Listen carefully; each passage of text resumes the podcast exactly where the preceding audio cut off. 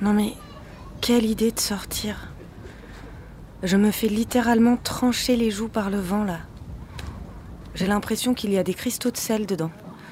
Comme si la mer s'était durcie et répandue dans l'atmosphère.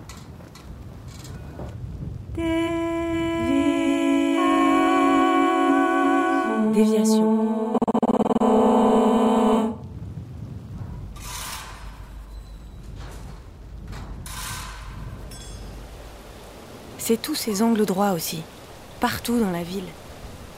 Le vent se prend des murs en permanence. Forcément, ça l'énerve. Et après, ça retombe sur nous. Alors ok, le Havre est au patrimoine mondial de l'UNESCO. C'est super. Mais en échange, on s'y fait bien brutaliser par les éléments. Je ne sais pas si c'est un bon calcul.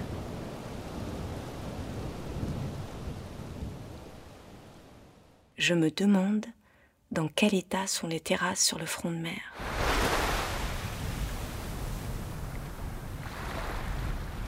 Ça doit être la tempête. Enfin bon. Heureusement, il y a le volcan. J'y arrive d'ailleurs.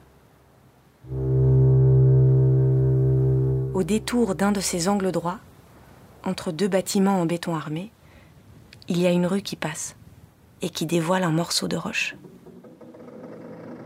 Je ne peux pas m'en empêcher. Il faut que j'aille le voir tous les jours.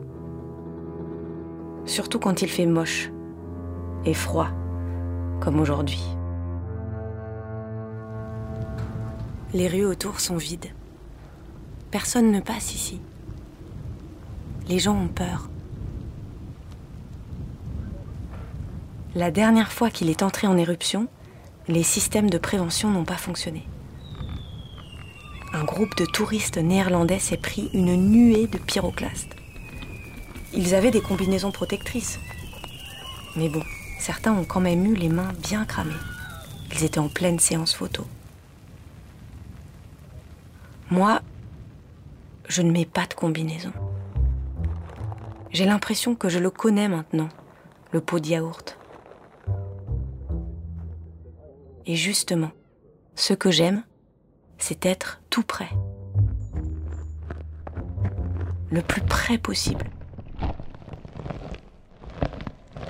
Qu'il y ait le minimum de distance, de tissu, de matière entre lui et moi.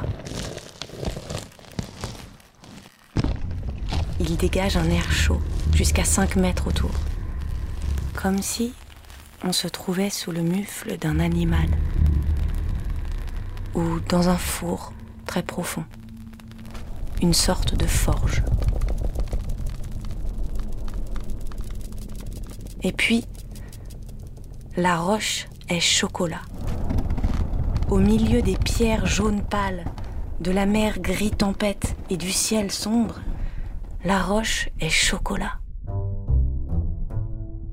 Un marron tendre et profond avec un peu de gris qui s'allume dès qu'il y a un filet de lumière.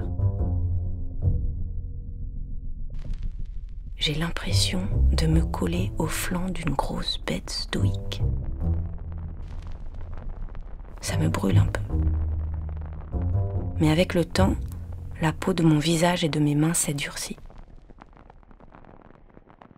Je peux rester comme ça pendant un moment, à n'entendre que le bruit sourd de la matière à l'intérieur. L'air est trouble autour, à cause de la chaleur qui se répand. Et les coins de ciel que j'aperçois au travers des vapeurs prennent une teinte plus chaude, comme un début d'été, la fin du froid.